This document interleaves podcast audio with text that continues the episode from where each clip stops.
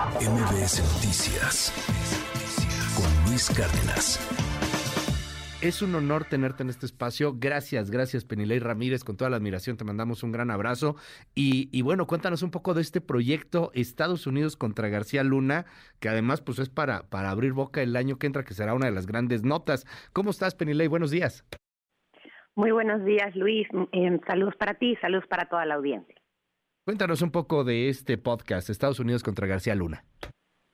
Bueno, eh, habíamos hablado hace dos años justo aquí en tu programa sobre el libro que yo publiqué en diciembre de 2020 llamado Los Millonarios de la Guerra, que tocaba justamente la figura de Genaro García Luna y un ángulo poco estudiado de la llamada guerra contra el narco en México, que era quiénes son los ganadores, ¿no? quiénes se han hecho ricos a partir de la, de la guerra contra el narcotráfico.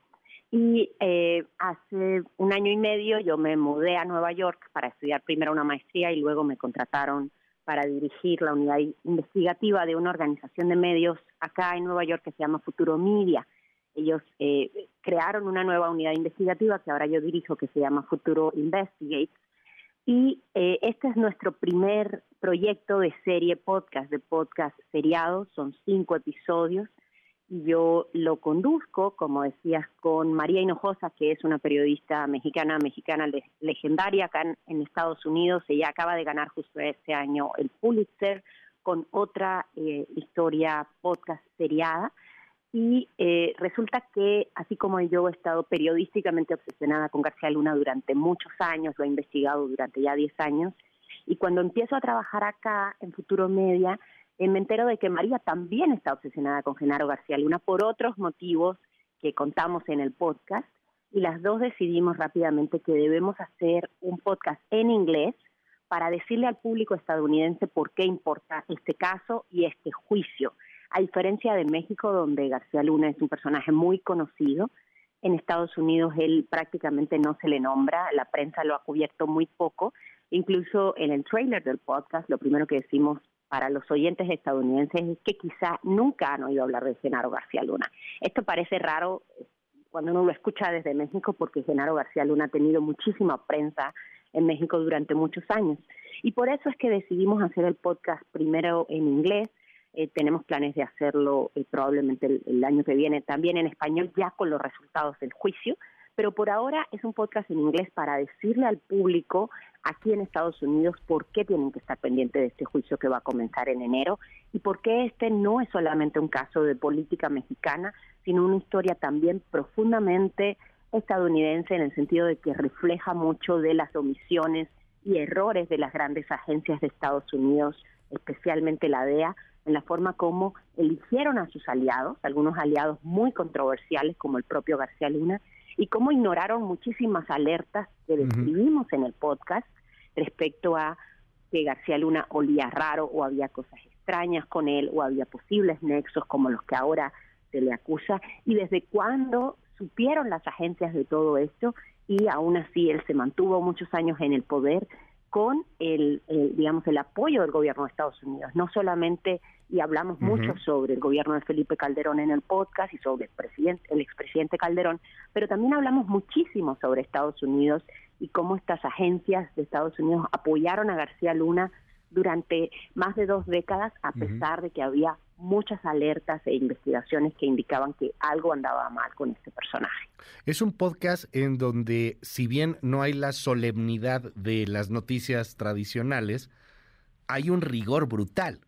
Y, el hecho de, de, pronto estar ahí departiendo y, y, hacer algunas bromas y, y, hablarlo en un lenguaje que entiende un público tan complicado como el público estadounidense, pues puede estar empezando a, pisar algunos callos, o sea, porque se habla también pues de la corrupción que permitió el gobierno gringo, o sea, porque esto no es solamente un asunto de, ay, los mexicanos malos que llevaron drogas, lo permitían y muy probablemente se beneficiaron agentes estadounidenses, eh, personas eh, en el gobierno de cierta importancia con todos estos actos de corrupción, ¿no, Penilei? O sea, es, es muy interesante cómo se va tocando también esta permisidad o, o esta ingenuidad que pudo haber tenido el gobierno gringo, porque es Genaro García Luna el que se reunía en la Casa Blanca con altos funcionarios. Exacto, y por eso también tomamos esta decisión de la que debatimos muchísimo en el equipo de cómo contar esta historia para un público acá. Y por eso es que ya lo escucharán en el podcast. El podcast es, es, es eh, el podcast está dentro de un género que se le conoce en inglés como true crime o crímenes reales. Y normalmente los podcasts sobre este género son podcasts muy serios, que tienen una música un poco como de suspenso, casi siempre son hombres los que los conducen y siempre es un solo narrador, casi siempre es un solo narrador que te va contando la historia, pero como película de suspenso. Y en este caso es un género, como decías al principio, bien diferente. Eh, estamos María y yo, eh, decimos que estamos con una botella de tequila, en realidad tomamos un, un, un medio caballito al principio de cada episodio, pero un poco lo que establecemos es el tono de conversación y jugamos eh, al hecho de que yo he investigado a este personaje durante muchos años y de que María juega un poco el papel del típico oyente estadounidense que no sabe muchas de las cosas que sabemos en México porque se publicaron en la prensa. Entonces María y el oyente van descubriendo un poco la historia juntos y, y, hablamos de muchas cosas que, que sí nos hacen reír. Por ejemplo, hablamos de mi acento en inglés y nos reímos de eso cuando yo no sé pronunciar bien una palabra en inglés y pensamos que algunos de estos momentos ayudaban, ayudan también al, al, oyente a transitar un tema que es muy triste, muy escabroso, muy rudo, eh, y pensar que también se pueden contar estas historias de otra manera.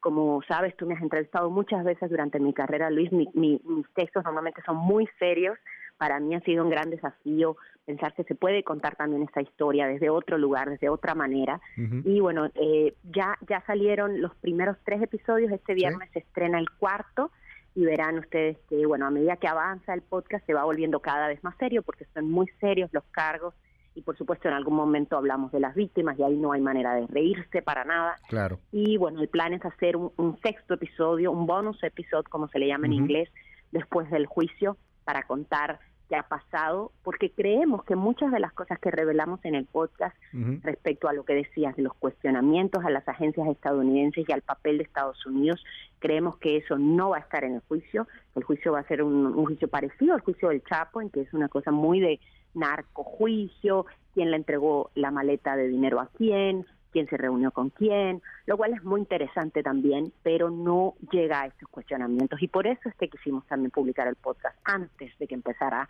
el juicio para poder abordar y profundizar en todo esto que va a quedar un poco perdido con todos los detalles escandalosos que veremos a partir del 17 de enero que empieza la selección del jurado y ya después las audiencias en las siguientes semanas.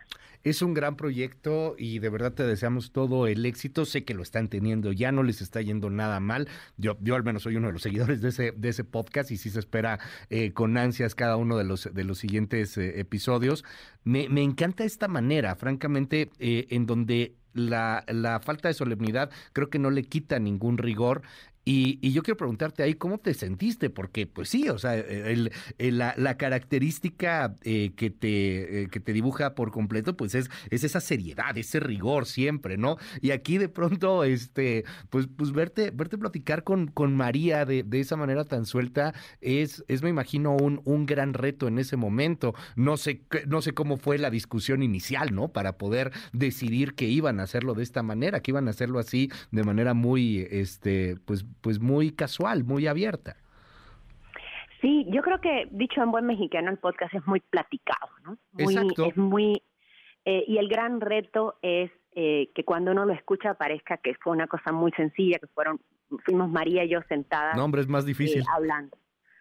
no, tuvimos 16 sesiones de grabación para poder llegar a eso que, que, que escuchan en el podcast y parece como si nos hubiéramos sentado una sola vez y hubiéramos hablado todo. La revisión legal fue tremenda, porque claro, mientras más relajado es el tono, eh, más tenemos que estar seguros de que absolutamente todo está eh, pasa por revisión de datos y pasa por revisión legal. Siempre es así, pero en este caso en particular eh, fue particularmente estricto justamente porque habíamos tomado la decisión de contar el podcast de una manera mucho más relajada que rompe, eh, como decía, es bastante innovador respecto a, la forma como se cuentan las historias de crímenes reales. Y la decisión de, cómo llegamos a hacerlo de esta forma también fue muy colaborativa. El, equipo que María y yo dirigimos es un equipo de mujeres, todas somos mujeres periodistas investigativas, y tuvimos una reunión primero en Nueva York, luego en la Ciudad de México, y pensamos cómo debíamos hacer, hasta qué punto podíamos reírnos, en qué momentos no debíamos reírnos. Nuestra editora Andrea López Cruzado, que es una, una periodista y fact-checker muy destacada, peruana ella, eh, fue la que nos ayudó a encontrar el balance y cuando era mucha risa decía, no, esto no puede ser así, tiene que ser más serio. Y luego con María, cuando ya se ponía muy serio, María decía, no, aquí puede ser aburrido, tenemos... Y entonces estuvimos seis meses en ese contraste, ir y venir, en dónde poner y quitar. Por eso digo que fueron tantas sesiones de grabación para encontrar un balance entre un podcast que finalmente es entretenido, que hay momentos en que uno se puede carcajear, luego pasas de nuevo a cosas muy serias. Y bueno, me, me encanta que digas que lo estás disfrutando. También hemos recibido mensajes de muchos oyentes desde acá diciendo que, se han sorprendido mucho y que les parece que están escuchando una película. Oye, eh, ¿cuándo en español? ojalá que ojalá que lo hagan en español también. Creo que tendrían un gran éxito para todos los hispanohablantes y particularmente pues para los mexicanos, porque pocas veces se cuentan las noticias de esta manera y con personas pues que han seguido este caso, como tú lo señalas, con una obsesión periodística pues brutal. O sea, estaría, estaría padre que, esté en español pronto, hombre. Pues vamos a ver, estamos pensando para, para el próximo año y a mí me emociona, yo he hecho mucha televisión, muy poca radio y hacer radio eh, eh, en inglés es, es, otra es otra manera. Claro. Eh, me emocionaría mucho mucho hacerlo en español y creo también, como dices, que incluso incluso siendo García Luna un personaje tan abordado por la prensa en México, creo que nunca se le ha abordado de esta forma. y con esta un poco socarronería respecto a las cosas absurdas de cómo funciona el poder y cómo se mantiene el poder. Siempre hemos visto, hay, un, hay una frase que yo digo en uno de los episodios en inglés, eh, pero que la digo en español, que era que no era él solo un malo de Malolandia a las 24 horas del día, sino que también tiene muchos matices que no demeritan la gravedad de las acusaciones en su contra, pero que ayudan a entender el, el, personaje de una manera más multidimensional. Y creo que al final los periodistas investigativos tenemos que ir a eso, ir, a, ir un poco más a fondo en los personajes y no quedarnos solamente en las anécdotas escabrosas que presentan muy pocos niveles, muy poco contexto respecto a cómo funciona el poder y cómo se mantiene el, poder. Por eso, cuando escuchó una de las primeras pruebas de, del primer episodio, nuestra gerente de proyecto, Nancy Trujillo, dijo que le pareció una historia en la que crimen real se empataba con la telenovela. Y es un poco eso, vamos y volvemos entre crimen real y telenovela, porque había mucho de telenovela en esta historia. Y lo que hacemos es destacar todos esos personajes, todas estas partes absurdas, chuscas, bizarras, que solemos decir en América Latina que suceden y que la realidad supera cualquier ficción. Y yo creo que esta es una historia como esa. Penile Ramírez, me da muchísimo gusto poderte saludar. Te deseamos lo mejor para el siguiente año, para 2023. Un honor poder platicar contigo. Gracias por tomarnos la comunicación. Y bueno, pues con toda admiración ahí estamos escuchando este podcast Estados Unidos contra García Luna. Y, bueno, pues eh, si nos permites también, pues leyéndote, eh, comentando todo lo que vaya a pasar en el juicio el próximo año. Claro, sí, será un gusto. El podcast lo pueden encontrar en, cualquier plataforma de podcast. Se llama USA V García Luna en inglés. Eh, es v. no versus. Eh, y pueden encontrarlo en todas sus plataformas. Ya se estrenaron tres episodios y este viernes se estrena el cuarto episodio que se llama Operación Miami. Es mucho sobre cómo qué pasó con el dinero, cómo se gastó todo el dinero de García Luna. Mil gracias, Penilei. Te mando un gran abrazo. Y bueno, pues ahí está disponible en Spotify, en Apple Podcast, en el que usted quiera, en Amazon Podcast también. Todos lados ahí lo puede uno, lo puede uno encontrar. Gracias, Penilei. Fuerte abrazo. Fuerte abrazo, muchísimas gracias.